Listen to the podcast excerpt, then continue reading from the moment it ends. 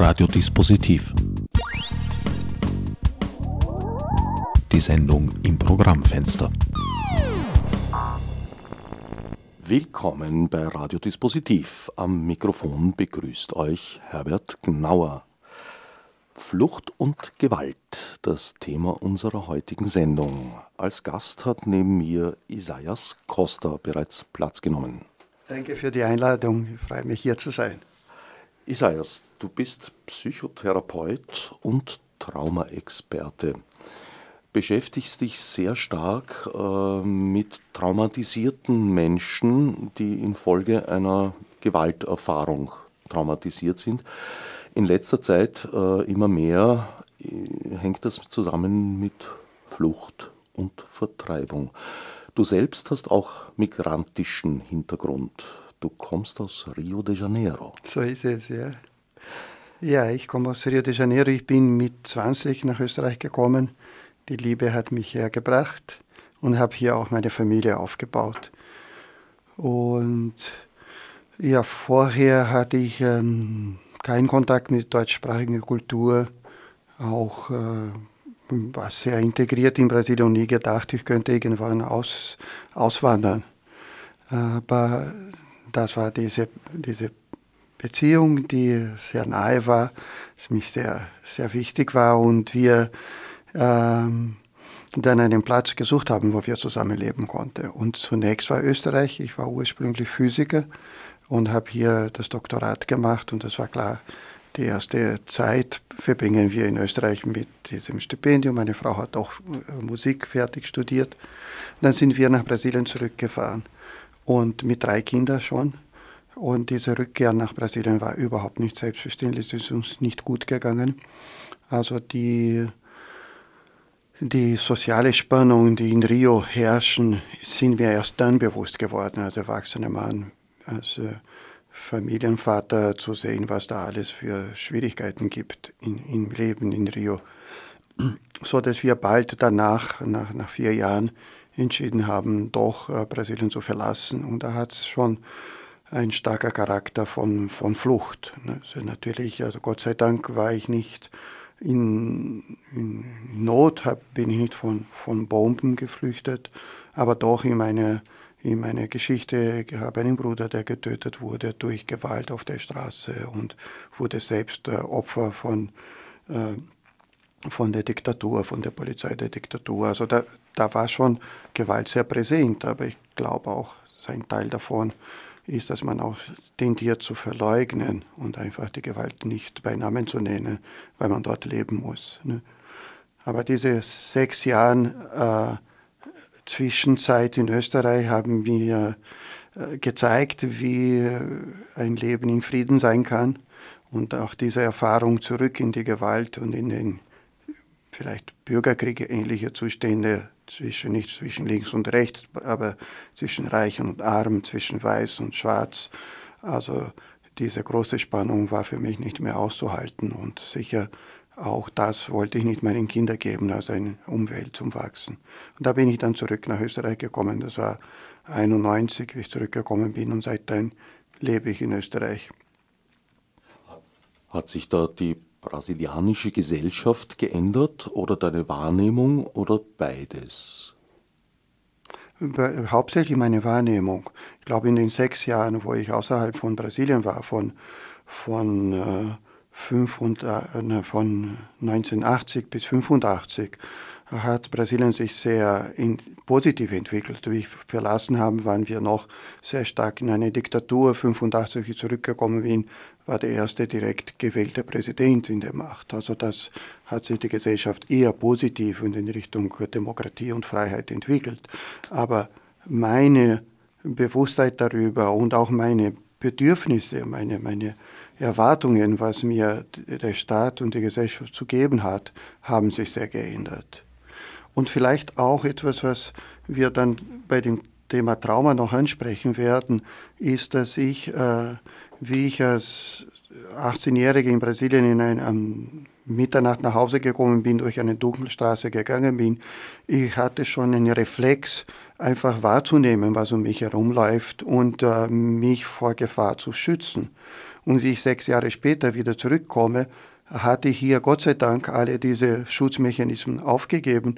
Und wenn ich durch dieselbe Straße in dieselbe Zeit gegangen bin in Brasilien, war ich hochaufmerksam und ich musste bewusst schauen die ganze Zeit. Und das hat natürlich zu einer Spannung, eine tägliche Spannung dazu geführt, die äh, äh zu, zu einem Trauma geführt hätte oder, oder geführt hat. Hm. Man nimmt also die eigene alltägliche Umgebung, wenn man vor allem nichts anderes kennt, als Normalität wahr. Was heißt das jetzt für Menschen, die zum Beispiel in einem Kriegsgebiet aufgewachsen sind? Ja, also ich denke, auch wie man es als alltäglich wahrnimmt und eben keine Vergleichsmöglichkeit hat, die Situation ist an und für sich äh, traumatisierend, also verletzend und überwältigend.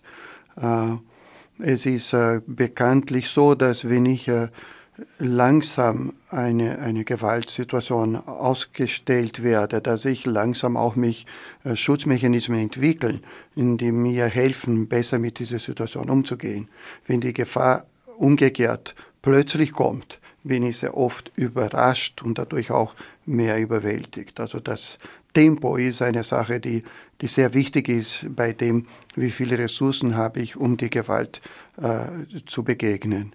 Und äh, also in dem Sinn, wenn wir zum Beispiel vergleichen, äh, eine typische Situation, die äh, hier in Österreich jetzt mit dem mit, den, mit der Arbeit mit Flüchtlingen immer wieder vorkommt, ist äh, die sekundäre Traumatisierung.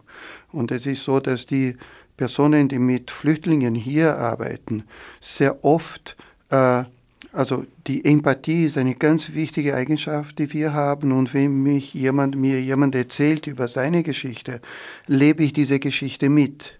Nur der Flüchtling, die Flüchtlinge, die mir ihre Geschichte erzählt, sie hatte damals mehr Ressourcen, diese, äh, diese Gefahr, diese Gewalt zu begegnen, als ich es habe. Und ich lebe die Gewalt aber mit, weil sie mir die Geschichte erzählt. Das heißt, sehr oft ist die Österreicherin, die Person, die hier die Geschichte hört, äh, schneller überwältigt mit dem, was im Krieg geschieht, was in Syrien geschieht, als die Syrerin, die selbst das dort erlebt hat. Und dadurch, dass wir keine Ressourcen vorher haben und sehr oft auch keine, kein Bewusstheit darüber, dass das zu einer Traumatisierung führen kann, sind, es gibt sehr viele Fälle von sekundärer Traumatisierung. Also eine Traumatisierung der Helfer und Helferinnen, die sozusagen auf diese Erfahrungen, auch wenn es nur sekundäre Erfahrungen ist, sind durch die Erzählung, äh, sozusagen nicht trainiert sind. Könnte man das so sagen? Kann man sagen, trainiert oder vorbereitet. Ne? Es ist nicht unbedingt etwas, was man trainieren muss.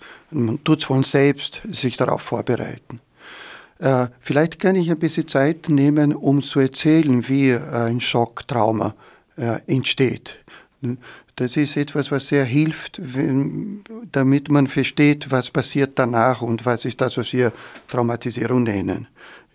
Ein Schocktrauma passiert äh, sehr oft oder immer dann, wenn ich eine Situation äh, ausgestellt bin, die, für, die ich als lebens, unmittelbar lebensbedrohlich empfinde. Wenn diese unmittelbare Lebensbedrohung entsteht, äh, gibt es zuerst zwei Reaktionen, die ich nehmen kann, die nicht so dramatisch sind, das heißt Flucht oder Angriff, auf Englisch Fight or Flight. Das ist so ein, ein Wortspiel, das auch ein Hinweis darauf ist, wie nahe diese zwei Strategien im Gehirn gespeichert sind. Und das tut zum Beispiel eine Maus, wenn sie von einer Katze angegriffen wird. Sie, sobald sie die Gefahr erkennt, flüchtet sie und geht wieder in einen sicheren Raum. Es könnte aber auch sein, dass sie flüchten will und äh, aber äh, nicht die Möglichkeit hat, sondern eingehängt ist. Und dann wird die Maus zu einer anderen Strategie führen, eben zum Angriff, zum Gegenangriff. Auch das kann zum Erfolg führen, weil zum Beispiel die Katze einfach überrascht ist und nicht erwartet, dass die Maus angreift. Und dann hat die Maus diese wenige Sekunden oder Sekundenbruchteil, die sie braucht, um wieder zum sicheren Ort zu fahren. Die, der Schock passiert, wenn weder die eine noch die andere Strategie möglich ist. Und dann gibt es noch eine Möglichkeit zu überleben, das ist der Schockzustand. In einem Schock ist die Person quasi tot ja, oder das Tier. Und durch dieses Scheintod äh, ist für viele Tiere eine Abschreckung. Eine Maus, eine Katze zum Beispiel würde nie eine äh, im Verwesungsprozess äh, stehende Maus essen, weil das gesundheitsgefährdend ist. Also sie hat einen Instinkt, der sie schützt davor. Das heißt, sie muss früh, vorher sich sicherstellen, dass die Maus noch lebt, bevor sie die Maus frisst. Äh, und dieser Prozess ist eine sehr tiefgehende weil die Maus, wenn sie in diesem Schockzustand ist, darf für die Katze nicht als lebend erscheinen. Das heißt, erstens, der, der Herzschlag wird enorm reduziert auf sowas wie einmal pro, pro, äh, pro Minute oder zehnmal pro Minute, sodass die Katze nicht hört, dass das Herz schlägt. Die, das Blut wird nur auf die Zentralorgane konzentriert. Also du kannst zum Beispiel bei einem Autounfall, ein Arm kann dir amputiert werden und du äh, verblutest nicht, weil das Blut nur in den Zentralorganen konzentriert sind. Das sind sehr viele Prozesse, die ganz automatisch gehen, das sind physiologische Prozesse, die gehen in Bruchteile von Sekunden und es muss sehr schnell gehen. Unter anderem wird auch das Großhirn ausgeschaltet, weil das Großhirn, das Denken verglichen mit dem, sehr, sehr, sehr langsam ist. Also ich kann mir nicht leisten, darüber nachzudenken. Ich muss schneller reagieren als das Denken. Und auch, äh, ich kann auch während dem Schockzustand nicht denken. Das heißt, ich muss nicht, ich, ich kann nicht schauen, ist die Gefahr noch gegeben oder ist die weg. Ja? Das heißt, dass die während dem Schockzustand das ganze Hirn abgeschaltet ist und ich muss einschätzen, bevor, also der Organismus, nicht ich bewusst, sondern der Organismus schätzt ein, bevor ich in den Schockzustand gehe, wie groß die Gefahr ist, um zu definieren, wie lang der Schockzustand dauert. Und diese Einschätzung, wie groß die Gefahr ist, zum Beispiel, hängt davon ab, was bin ich fähig zu verkraften welche Gefahren habe ich schon überlebt und ist die Gefahr, die ich jetzt äh, mir entgegnet, größer oder kleiner. Ne? Also diese Einschätzung, wie groß die Gefahr ist, hängt mit meiner Geschichte, mit meinen Ressourcen zusammen positiv wie negativ. Wenn jemand bin, der schon sehr verletzt wurde, habe ich weniger Ressourcen, einer Gefahr zu begegnen. Also es könnte natürlich durchaus sein, dass jemand, der im Krieg ist, weniger Ressourcen hat als jemand, der in Österreich ist. Ja, es hängt nicht von der ganz persönlichen Geschichte ab. Ich möchte jetzt nicht zu lang reden. Ich hoffe, äh, dass es ein bisschen ein Bild von dem, was ein Schockzustand ist und äh, dass wir einfach in die, an deine Fragen weitergehen und ich werde wieder zu diesem Modell dann zurückkommen. Das heißt, das sind äh, sozusagen Reaktionen des limbischen Systems. Kann man das so sagen? Ja, das limbische System ist schon ein bisschen langsamer als das Stammhirn. Also wir könnten sagen, wir haben drei, drei Ebenen, in denen unser Organismus funktioniert. Das eine ist die reine körperliche, also Körperreaktionen, die sind die schnellsten, das sind die Reflexen. Ja. Ein bisschen langsamer als Körperreaktionen, immer noch schneller als Gedanken sind die Emotionen. Und das limbische System ist dort, wo die Emotionen verarbeitet werden. Aber auf jeden Fall, die Emotionen sind noch schneller als die Gedanken. Das heißt, zuerst spüre ich Schmerz, dann spüre ich äh, äh, Bedauern über den Schmerz, emotionaler Schmerz, dass mir das äh, angetan wurde. Und erst danach verstehe ich, was mit mir passiert ist. Im Rahmen einer Flucht hat man eigentlich, in aller Regel zumindest, eine ganze Reihe von Gewalterfahrungen und potenziell traumatisierenden Erlebnissen. Das beginnt schon meistens damit, dass man ja durch Gewalterfahrungen zur Flucht überhaupt erst genötigt wird. Ja. Dann kommen dazu die Erlebnisse während der Flucht. Also ich kenne da eigentlich äh, sehr viele Geschichten. Ja von Menschen, die zum Beispiel miterlebt haben, wie beim Versuch äh, von der Türkei nach Griechenland zu gelangen, Boote untergegangen sind und Menschen gestorben sind. Kann man so etwas überhaupt ohne Traumatisierung überstehen? Also die, die Traumatisierung oder ein Schocktrauma passiert immer dann, wenn ich äh, mein Leben unmittelbar in Gefahr erlebe. Wichtig ist das Wort erleben. Und äh, es ist nicht unbedingt notwendig, dass ich tatsächlich in Gefahr bin. Ich erzähle immer wieder, weil es mich so beeindruckt hat, der schwerste Fall von, äh, von Schocktrauma, posttraumatischen Störung, die ich hatte, war von einer Person, die nicht in einer Schocksituation war, aber die ganze Familie dort verloren hat. Obwohl sie selbst nicht gefährdet war, war durch die Nähe zu dem Verwandten, die sie verloren hat, äh, hat sie immer wieder miterlebt, wie diese Personen sterben. Und dadurch ist es so, als ob sie selbst in der Gefahrsituation wäre. Durch Aber die Empathie. Durch die Empathie. Das ist so ein, ein sogenanntes Sekundärtrauma, von dem du vorher gesprochen hast. Ja, auf jeden Fall würde man so sagen. Ne? Sie war direkt nicht dort, sondern nur durch die Empathie war sie, aber in ihrem Leben ist in ihrem äh, subjektiven Wahrnehmung war sie dabei. Schlimmer ist das aber, wenn du nicht dabei bist, weil du noch mehr ohnmächtig bist, als wenn du dabei wärst. Weil die Personen, die zum Beispiel in ein Erdbeben sind, in ein Tsunami, die versuchen zu überleben, sie tun Sachen, um sich zu retten. Und wenn ich mir nur vorstelle, meine, mein Sohn wäre in einem Erdbeben, dann habe ich nur die Ohnmacht, dass ich ihm nicht helfen kann. Und Ohnmacht hilft sehr stark, das haben wir gesehen mit der Maus und der Katze. Ne? Wenn sie weder flüchten noch angreifen kann, kommt sie in die Ohnmacht und dadurch in den Schock. Das heißt, eine Situation der Ohnmacht führt sehr stark zu, zum Schockzustand und nachher zu der Traumatisierung. In der Flucht äh, passiert sehr oft, dass man äh, dass man entweder durch Gefahren, die in der Flucht selbst erlebt werden, reelle Gefahren wie die, äh, das äh, im, im, Mittelmeer auf einem Boot zu sein, das ist eine reell gegebene Gefahr, das ist nicht nur äh, äh, erlebte Gefahr, aber auch durch äh, die Schwierigkeit, durch das Nicht-Schlafen können, durch die, die ganze Zeit äh, unsicher, in unsicherer Rahmen zu sein, wird das äh, verlängert das sehr stark die Zeit, bis ich mich wieder in Sicherheit fühlen kann. Vielleicht erzähle ich jetzt ein bisschen weiter von dem Schocktrauma, wie es da passiert. Ne? Nach dieser Situation, äh, also ich werde angegriffen, wenn ich nicht anders kann, komme ich in einen Schockzustand.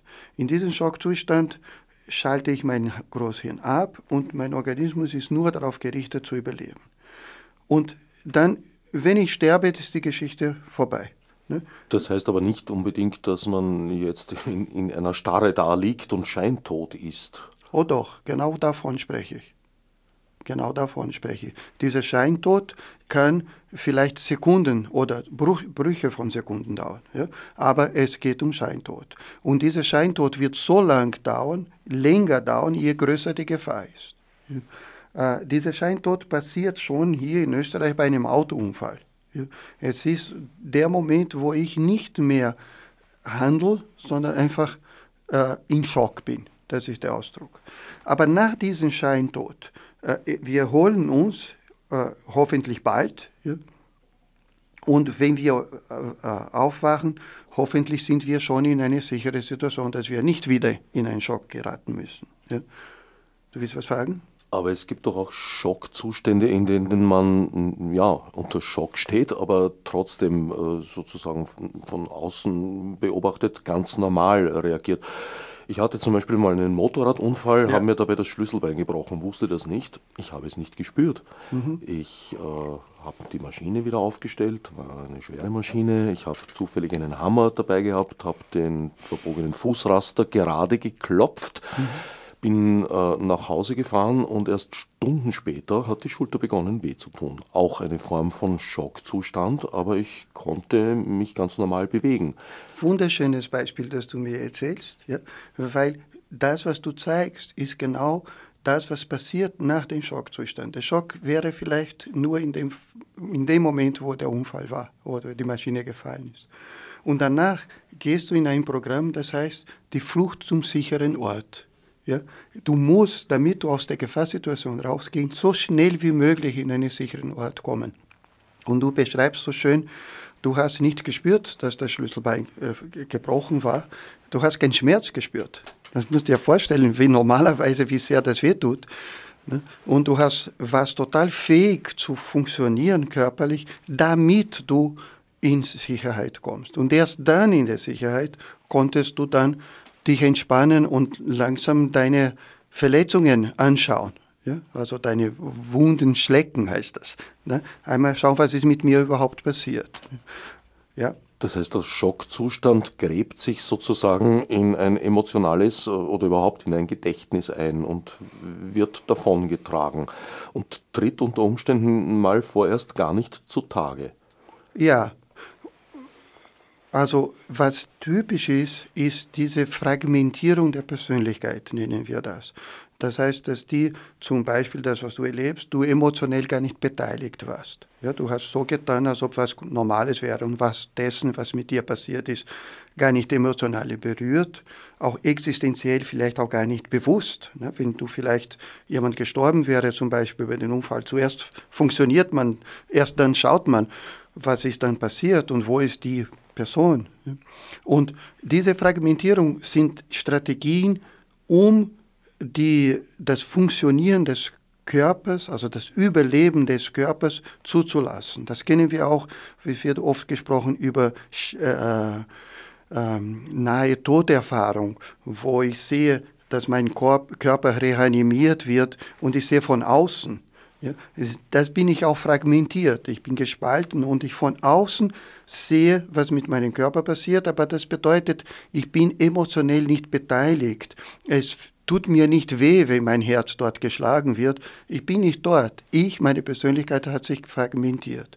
Und das ist auch sehr wichtig und sehr typisch für äh, die, das Erkennen von einem Schocktrauma, ist die Fragmentierung, die dann bleibt. Ja.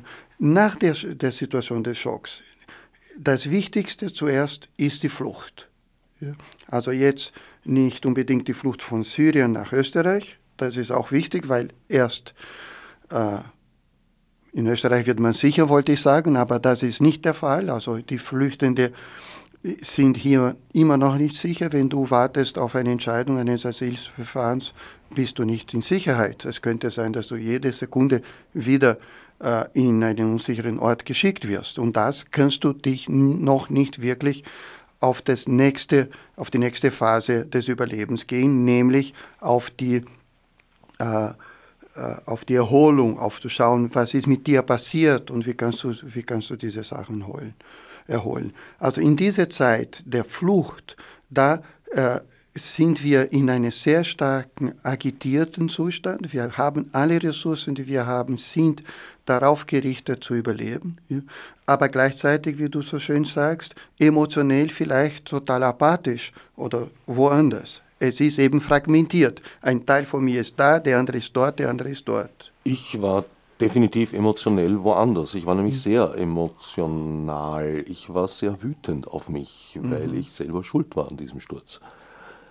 Ja. Und das hat möglicherweise so meine Energie und eben die, die nochmal erhöht und die Schmerzwahrnehmung vermindert, weil ein, ich bin ein Rechtshänder und es war genau das rechte Schlüsselbein ja. und dass ich mit dem Hammer arbeiten konnte, erstaunt mich bis heute. Ja, genau, genau. Und du sagst auch, ich war wütend. Und Wut ist eine ganz, ganz, ganz wichtige Ressource, die wir da haben. Ne? Weil ich sagte ja, vor dem Schock und auch unmittelbar nach dem Schock habe ich diese zwei Strategien, Flucht oder Fight. Das heißt, ich muss auch ich habe zur Verfügung Mordswut, um die Katze zu töten. Und diese Wut ist eine sehr gesunde und gute Reaktion, die dich ermöglicht hat, nach Hause zu fahren. Dass sie gegen dich gerichtet wurde, das ist schon etwas, das dein Großhirn gemacht hat. Weil eigentlich eine äh, Wutaggression ist immer nach außen, schon von, vom Wortbedeutung her, ist immer nach außen gerichtet und wir können es aber dann äh, das deflektieren, also gegen uns selbst wenden, wenn wir aus moralischen Gründen, aus irgendwelcher Großhirnleistung denken, niemand ist schuld dran. Ja? Aber äh, die Wut geht immer darum, den Feind zu neutralisieren. Und eigentlich, wenn wir sprechen von Überleben, sprechen wir von Notwehr. Und eigentlich geht es darum, den Feind zu töten. Ja, wir reden von Mordswut. Die Katze muss, die Maus muss alles, was sie an Wutpotenzial hat, äh, einsetzen, damit sie überhaupt eine Chance hat gegen eine Maus. Das heißt aber, dass es so etwas ist, was die Flüchtlinge hier sehr schwer haben, ist, weil eine wichtige Ressource, die sie im Krieg und in der Gewalterfahrung hatten, war Mordswut. Aber Mordswut ist in einer Gesellschaft total äh, äh verpönt. Ich habe keinen Raum, wo ich die Wut ausdrücken kann hier. Und wir erwarten von den Flüchtlingen, dass sie Opfer sind. Und das Bild, was wir haben von Opfer, ist nicht Wut, ist nicht Mordswut, sondern es ist äh, Bescheidenheit und Demut. Ja. Und das ist eine auch wichtige Strategie, Bescheid und Demut. Aber es ist eben die andere. Es ist die Strategie, die ich brauche für die Flucht. Und was total wichtig ist zu sagen, auch wenn im Radio hören viele Leute, ist, dass keine Person die Möglichkeit hat zu wählen, ob sie in die eine Strategie oder in die andere geht. Wählen ist eine Leistung des Großhirns und das passiert viel schneller. Ja? Entweder bin ich da oder ich bin dort. Vielleicht kennen wir das auch von Autounfällen. Das ist mehr die Situation, wo wir in Österreich mit Schockzuständen zu tun haben.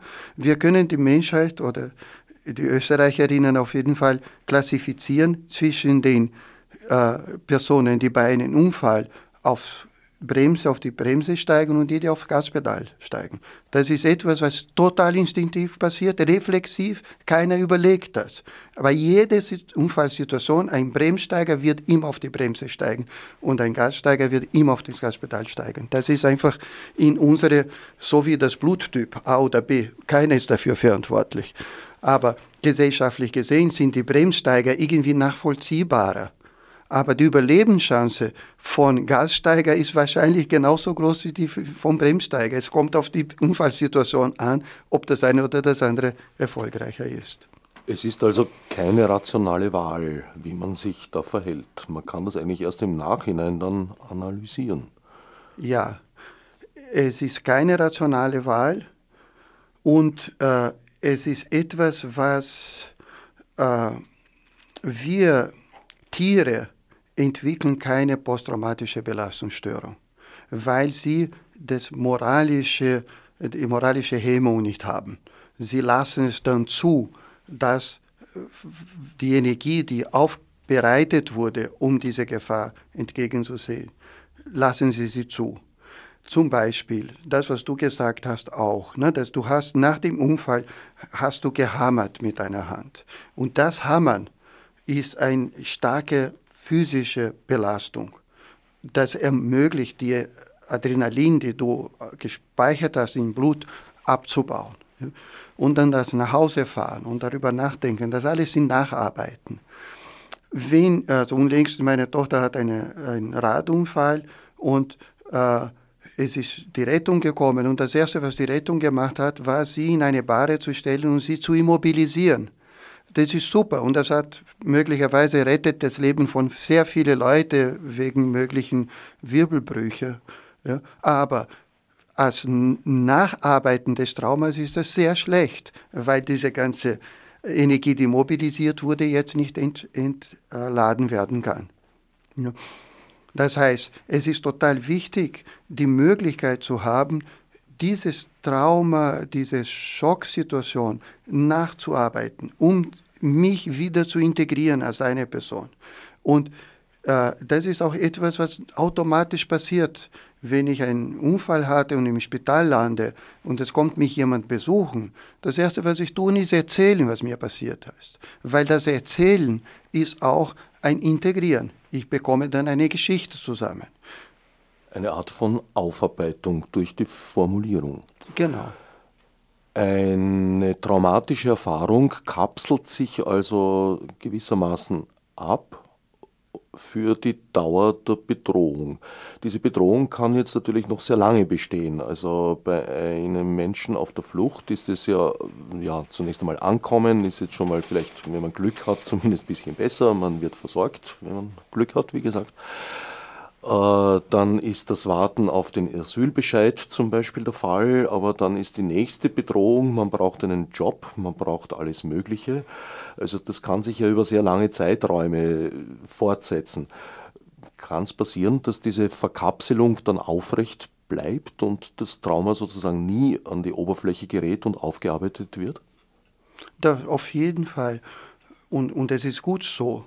Also die, wir haben sozusagen zwei, äh, zwei Modus vivendi. Das eine, das eine ist mit diesen verkapselten Erfahrung. Ja? Und je nachdem, wie gut das verkapselt ist, kann man gut damit leben. Ja? Und das andere ist ohne die verkapselte Erfahrung, wenn sie schon integriert wurde. Und eine integrierte Erfahrung bereichert uns und ist für uns Ressource anstatt Defizit. Es gibt eine sehr schöne, schön, ja, weil, es so theoretisch schön ist, aber es ist auch tragisch. Äh, es gibt die, wir haben eine, eine tolle Einrichtung in Österreich, das ist die ESRA, die von der Juden-Glaubensgemeinschaft errichtet wurde, um Überlebende von der Shoah zu behandeln. Die wurde, ich weiß nicht genau das Datum, Ende der 90er Jahre gegründet, also 40, 50 Jahre nach dem Krieg.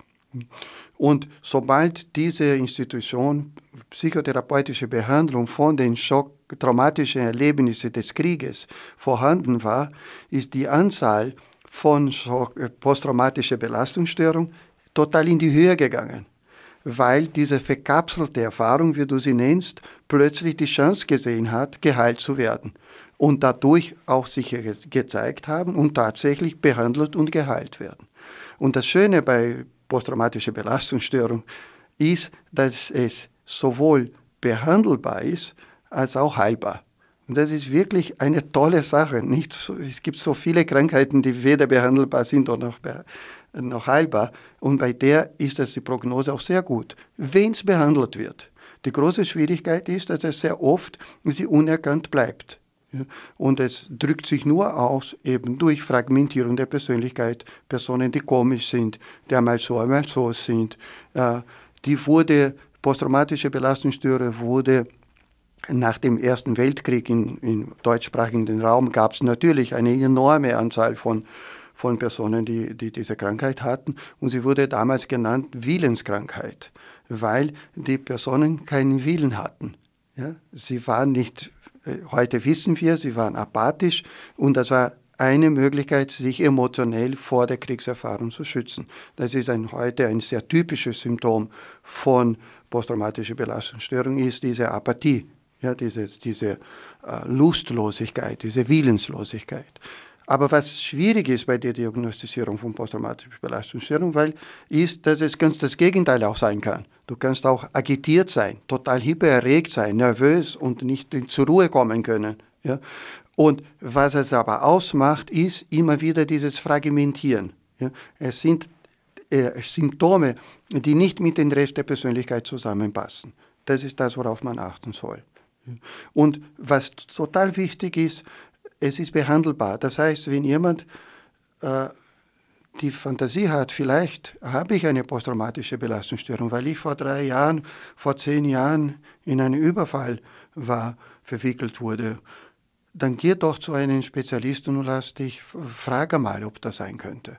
Es könnte sein, und wenn es das der Fall ist, ist es eben behandelbar und das geht weg. Ja. Äh, was auch wichtig ist, dass die Frage gestellt wird, ich hab, äh, bin Psychotherapeut und Psychotherapie, eine Basis der Ausbildung ist Selbsterfahrung. Und ich habe zehn Jahre Psychotherapie gemacht mit dem wirklich äh, total super tolle Psychotherapeuten. Es war eine sehr wichtig, tiefgreifende Erfahrung.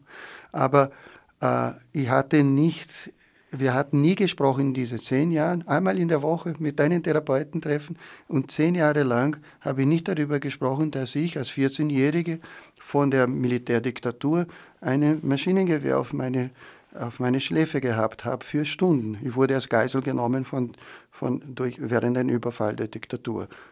Dass ich das nicht erwähne in meiner Psychotherapie, ist aber typisch, weil Schocktraumata, die werden nicht integriert in der Persönlichkeit. Ich habe das nicht als meine Geschichte erlebt. Genauso wie du gibt es eine totale Verharmlosung. Du hast den Bruch deines Scheinbein nicht, äh, nicht äh, als ernst wahrgenommen und ich habe diese emotionelle Schock ja, nicht wahrgenommen. Und das ist eine Überlebensstrategie. Hast du dieses Erlebnis verdrängt gehabt oder warst nein, nein, du bewusst? ich habe es gewusst. Ich habe es gewusst. Und das erste, erste Ausbildung, die ich gemacht habe für Schocktraumabehandlung, war der erste Beispiel, hat der Workshopleiter gesagt, erzählt einander ein ganz kleiner Schocktrauma. Und das ist das, was ich erzählt habe.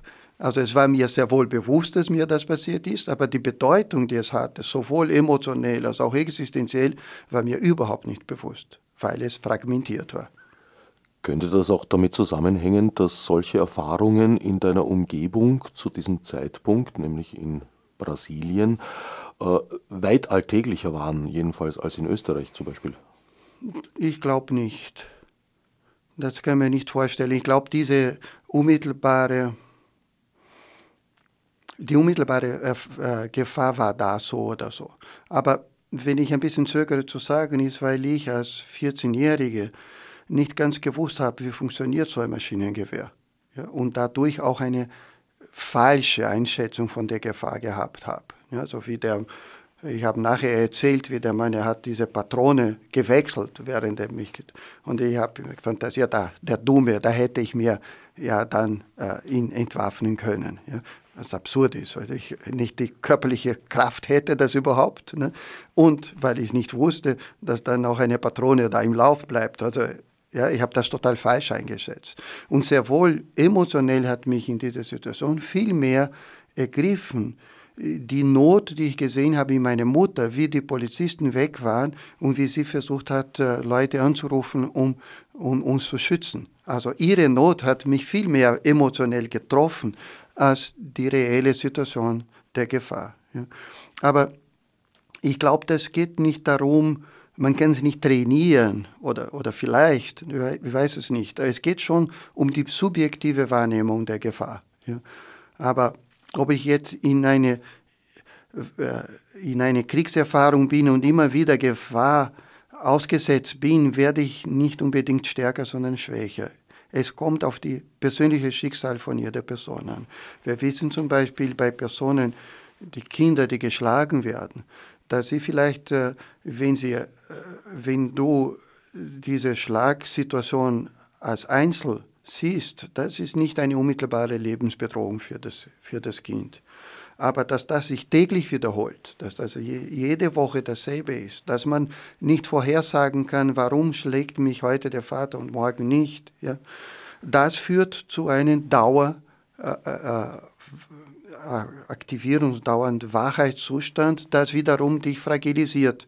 Du bist dann, es ist der Terror, die, die, die, die, die, äh, die Logik des Terrors, dass du immer in äh, Bereitschaft bist für das Schlimmste. Also das kann so eine kleine äh, Gefährdung, die sich wiederholt, zu einem viel größeren Schocktrauma führen als eine einmalige Sache. Ja. Aber umgekehrt, wenn du jeden Tag mit Gewalt konfrontiert wirst, wirst du auch härter und weißt besser einzuschätzen, ist die Gefahr wirklich gegeben oder nicht. Das heißt, eigentlich kann man es nicht vorhersagen. Und da bringt mir zu ein anderes Thema, dieses, diese Interviewen, die wir machen, um festzustellen, ob die Person asylberechtigt ist oder nicht. Da wird sehr oft in die falsche Richtung gefragt, weil äh, Natürlich Asylgrund ist es persönlich verfolgt werden, aber man versucht zu sehen, inwiefern wird die Person wirklich bedroht. Und das kann man nicht feststellen von außen, weil die persönliche Bedrohung ist eine subjektive Wahrnehmung. Und äh, also es kann durchaus sein, dass eine Person nach unseren österreichischen Maßstäben äh, weniger bedroht wäre als eine andere, aber doch bedroht. Ich erzähle immer wieder die Situation, zum Beispiel eine Autobombe und der Vater stirbt in der Bombe und die Familie schaut zu. Und da können verschiedene äh, Familienmitglieder verschieden reagieren. Das Baby, das mit der Mutter noch sehr symbiotisch verbunden ist, geht in einem Schutz die Mutter reagiert mit, sie muss ihre Kinder schützen und sie geht nicht in Trauma, sie bleibt wach, weil sie die Kinder schützen muss. Und das Baby, das mit ihr verbunden ist, obwohl es sechs Monate alt ist, Baby und reell viel gefährdeter ist als die anderen, erlebte diese Aktivierung der Mutter mit ihr mit und ist nicht in Schock. Das äh, achtjährige Kind sieht und versteht, dass der Vater gerade verbrannt wurde und geht in Schock. Ja, der Zehnjährige war aber äh, die Sicht versteckt gehabt und hat gar nicht wahrgenommen, was passiert ist und ist überhaupt nicht Schock. Also da kannst du, jede Person, je nachdem, wie sie das erlebt hat, wird sie anders reagieren. Ja? Und es ist nicht eine Frage des Alters, sondern es ist eine Frage oder des persönlichen Ressourcen, es ist eine Frage des persönlichen Empfinden, der persönlichen Wahrnehmung. Sowohl der Gefahrsituation, aber was noch beeindruckender ist, ist auch die subjektive Wahrnehmung danach. Ja, also es gibt eine sehr interessante Untersuchung über Überlebende von Erdbeben in Italien und in der Mongolei. Und in Italien sehen wir, weil jetzt gerade noch Erdbeben äh, waren, wir erleben, was jetzt mit den betroffenen Personen passiert. Sie sind jetzt irgendwo in Notquartiere an der Küste untergebracht. Toll, dass es überhaupt möglich ist. Aber sie wissen nicht, was ab März, Mai, wenn die Touristen kommen, müssen sie weg. Und weg wohin? Ihr Zuhause ist zerstört und es ist alles ein Chaos. Also sie sind weit entfernt von einer sicheren Situation. In der Mongolei dagegen gibt es eine, ein, ein, ein Ort, ein, eine andere Kultur, wo Überlebende von Erdbeben gesehen werden als Auserwählt Gottes. Sie bekommen eine Stellung in der Gesellschaft, die total privilegiert ist. Also eigentlich, wenn jemand ein Erdbeben überlebt hat, dort äh, hast du ein Sechser Lotto gekriegt. Dir geht es ab jetzt super. Und tatsächlich ist das so, wenn man misst, wie viele Fälle von posttraumatischer Belastungsstörung in Italien oder in der Mongolei gibt, Italien hat viel mehr Kranken als die Mongolei. Also wenn ich jetzt auf uns übertrage, äh, je länger die, äh, die Flüchtlinge brauchen, um sich in Sicherheit zu fühlen hier bei uns, desto größer die Traumatisierung, die sie erfahren werden. Das heißt, es ist in unserem Interesse, des, des Staatsapparates so schnell wie möglich den Flüchtlingen Sicherheit zu geben. Sicherheit, dass sie nicht wieder in Gefahr sind. Weil in unser Interesse ist, weil sonst die Gesundheitskosten, die wir dann tragen werden, enorm höher sein werden, als wenn wir sie gut behandeln. Wie sieht so eine Behandlung aus? Du hast vorher gesagt, äh, posttraumatische Belastungsstörungen sind durchaus therapierbar. Ja, ich kann es gerne erzählen und das ist, hilft auch viel zu verstehen, was im Schock passiert. Aber vorher möchte ich noch sagen, von äh, den Flüchtlingen, die jetzt da sind, werden statistisch mäßig ein sehr kleiner Bruchteil davon posttraumatische Belastungsstörung entwickeln. Ja, die posttraumatische Belastungsstörung ist eine Krankheit. Und das, was wir jetzt erleben, ist ein Coping-Effekt, ein, ein äh, sich fertig werden mit der Situation. Das Fertigwerden ist ein gesunder Prozess. Es ist einfach Ressourcen, die wir haben, die verwendet werden, um wieder zu einem normalen Leben zu führen. Das heißt, ähm, zum Großteil ist, werden die Personen ganz normal wieder leben. Es sind Überlebende, also die Personen, die überlebt haben, sind die Stärkeren. Es ist leider ein Auswahlprozess. Es sind Personen, die stark sind und die sehr bald voll funktionsfähig sein werden und äh, mit sehr viel Motivation zum Leben, weil eine Konfrontation mit dem unmittelbaren Tod ist es auch eine existenzielle, total wichtige Erfahrung, die mich im Leben total motiviert und auf, auf, aufstellt. Das heißt, diese Personen sind die besten Migranten, die wir haben könnten. Ja, es ist, klingt vielleicht zynisch, ja, aber die Situation ist, diese Personen kommen nach Österreich, wir müssen nicht zahlen, damit sie kommen, wie wir mit den Türken vor 40 Jahren gemacht haben. Sie sind da und sie sind höchst aktive, potenzielle, sehr, äh, sehr wertvolle Mitglieder der Gesellschaft. Sie werden auch selbstständig mit der Situation fertig werden. Und es ist auch wichtig, dass sie dieses äh, Selbstbemächtigung auch erleben, weil wir haben auch gesprochen davon, sehr traumatisierend während des Schock ist die Situation des Ohnmachts. Und daher ist es wichtig, dass sie auch spüren, was für Kräfte sie haben. Unsere Funktion als Gesellschaftsstaat ist nur, sie nicht zu stören daran, nicht zu hindern daran, dass sie sich hier integrieren und ihr Leben wieder neu aufbauen. Wie ließe sich das fördern? Ja, Normalität. Du hast auch gesagt, ne, dass nach deinem Unfall wichtig war, das, das Leben wieder normal zu führen. Also sie brauchen so schnell wie möglich äh, einen, einen Beruf, ein, ein Haus, ein, ein, ein, eine sichere Wohnsituation. So schnell wie möglich muss Familienzusammenführung gemacht werden, weil ich kann mein Leben nur normal leben, wenn meine Familie bei mir bin, ist. Sonst bin ich immer noch in der Kriegssituation und kann mich daher nicht wieder integrieren in diese neue Gesellschaft. Ja. Äh, integrieren in der Gesellschaft ist auch ein sehr starkes Thema, weil es heißt nicht assimiliert von dieser Gesellschaft, sondern die ganze Kultur, die ganze Geschichte, die ich mittrage, muss hier auch einen Platz haben. Sonst kann ich nicht ein normales Leben führen, sonst werde ich dauernd in den Schockzustand gehalten. Ja? Also das sind nicht, äh, was ich hier rede, klingt vielleicht politisch, aber es ist grundsätzlich geht es darum, dass diese Personen wieder gesund werden und damit wieder Beitrag zu ihrer Gesellschaft, zu unserer Gesellschaft auch leisten. Um das geht es, dass wir einfach äh, nicht stören den Prozess, sondern den zulassen. Aber von diesen Personen, die da sind, wird vielleicht äh, ein Bruchteil, heißt es weniger als ein Prozent, wird äh, vielleicht eine äh, posttraumatische Belastungsstörung entwickeln. Und es das heißt auch, äh, wir sehen jetzt, es ist ein, wirklich ein, ein, ein Skandal, ein Drama, die lange Wartezeit für Psychotherapie, die jetzt gibt bei Hemayat zum Beispiel, ist eine exzellente Institution und da gibt es äh, eine riesige Warteliste. Das ist einfach dumm, dass wir das zulassen als, als Gesellschaft. Aber wir reden hier vielleicht von 1000 Personen wo wir 100.000 Migranten, Flüchtlinge haben. Das ist wirklich ein Bruchteil davon. 99 Prozent äh, sind viel besser äh, getragen und werden auch getragen von freiwilligen Helferinnen. Das ist das, was wir erlebt haben vor eineinhalb Jahren, diese Zivilgesellschaft, die auf die Straße geht und hilft. Ich brauche die Nachbarn, die mich gut willkommen heißt, damit ich dort leben kann, damit ich auch integriert werde. Äh, es geht nicht jetzt um, um ethische Fragen. Äh, sollte ich christlich sein und deswegen gut zu meinen Nachbarn sein? Das ist nicht die Frage. Aber wenn ich in Frieden mit meinen Nachbarn leben will, wenn ich in einem friedlichen Land leben will, muss ich mit meinen Nachbarn gut auskommen. Das bleibt mir nichts anderes über.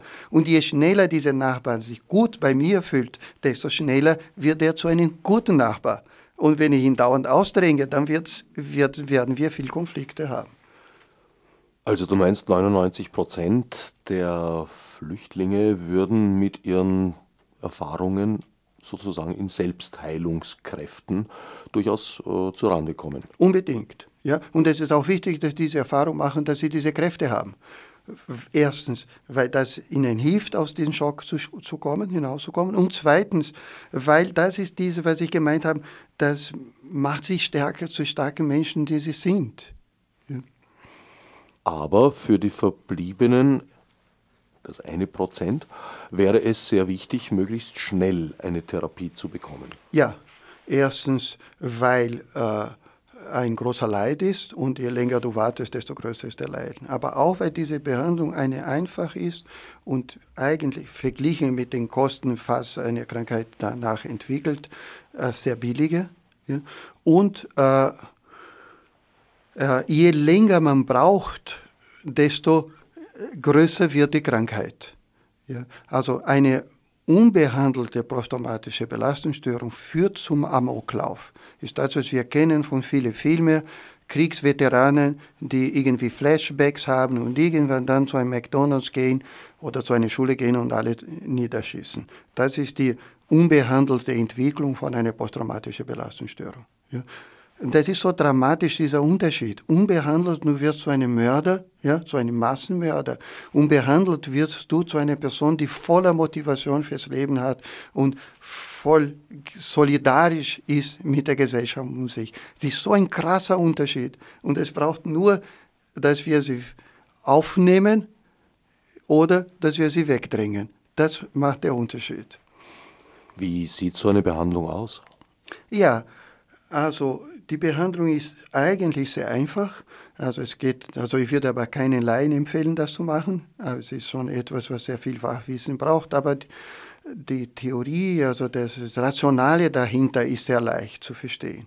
Also was man macht, ist äh, zunächst einmal festzustellen, gibt es einen sicheren Ort für diese Person, psychisch sicherer Ort. Wo fühlt sie sich wohl? Gibt es einen Platz, wo sie das Gefühl hat, das Leben ist sicher und okay? Wenn es diesen Platz gibt, aus diesem Platz hinaus bittest du die Person, dass sie dir erzählt, die Situation vom Schock, die überwältigend war. Und äh, wenn sie jetzt diese Geschichte wieder erzählt, äh, ist es wichtig, dass sie und auch du äh, beobachtest, kommt sie wieder in einen Schockzustand oder kann sie einfach integriert die ganze Geschichte erzählen mit ihren Emotionen und mit dem ganzen Körper dabei. Wenn sie wieder überwältigt wird, wird das zu einem wird das zu einem neuen Schockzustand. Und anstatt dass es eine Heilung ist, ist es eine Retraumatisierung.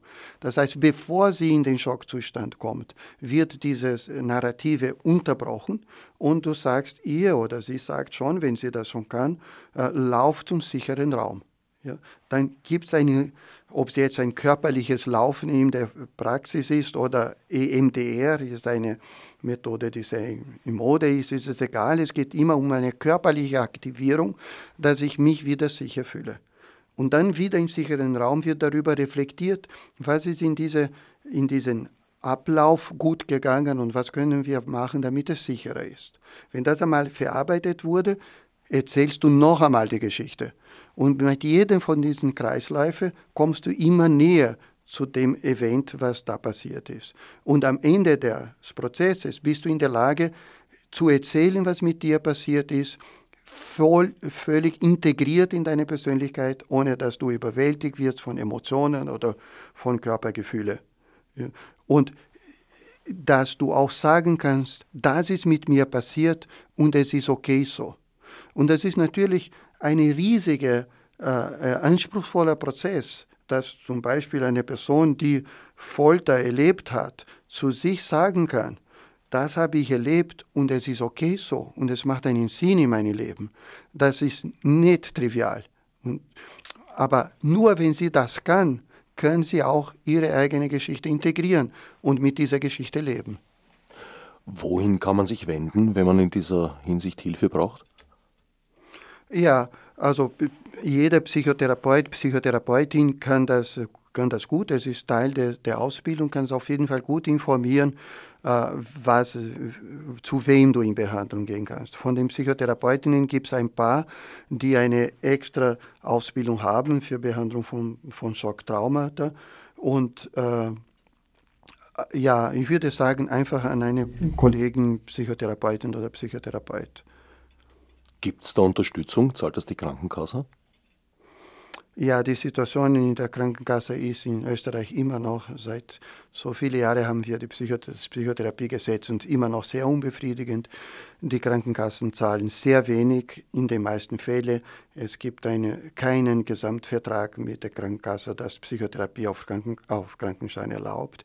Es gibt ein paar äh, Ausnahmen, vielleicht in Wien ist in der Größenordnung von äh, unter 10 Prozent der Personen, die auf Krankenschein Psychotherapie machen können.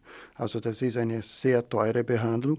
Äh, allerdings, wenn äh, es gibt Institutionen wie zum Beispiel Hemayat und auch Ambulatorien der Krankenkasse, wo die Personen, die in Not sind und äh, das Geld nicht haben, selbst zu leisten, sehr wohl sich wenden können. Es ist zwar ein kleiner Prozentzahl von den Bedürftigen, aber es gibt Unterstützung. Also auch Asylwerber und Asylwerberinnen könnten.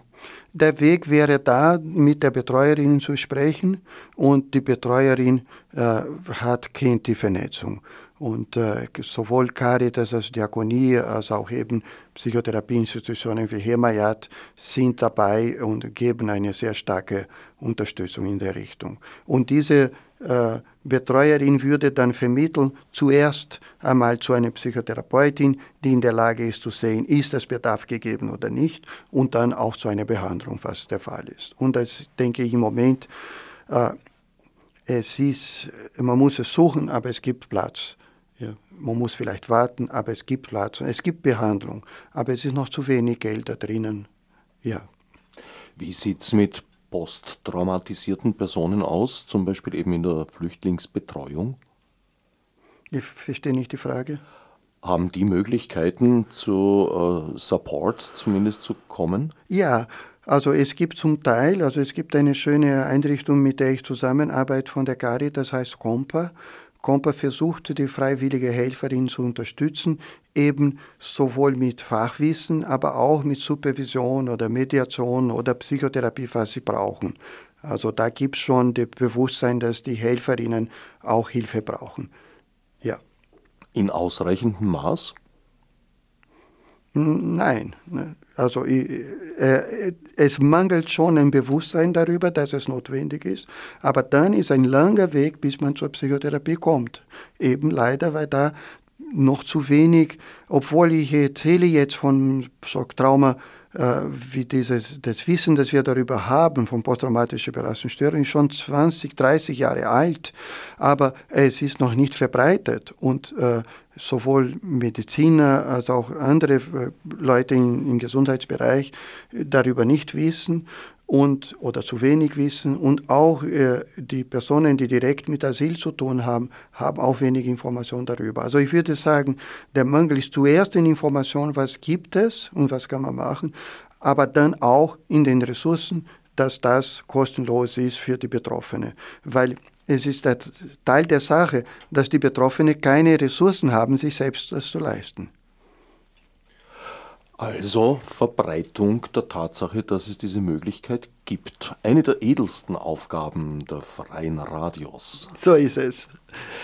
Ich danke Isaias Costa für den Besuch im Studio und für die erhellenden Erklärungen. Ich danke auch gern für die Einladung und ich hoffe, ich habe ein bisschen äh, von meinem Wissen darüber weiterverbreitet und dass das hilfreich ist. Wer mehr darüber wissen möchte, kann sich im Internet informieren unter www.tzg.at Costa. Fürs Zuhören dankt einmal mehr Herbert Knauer.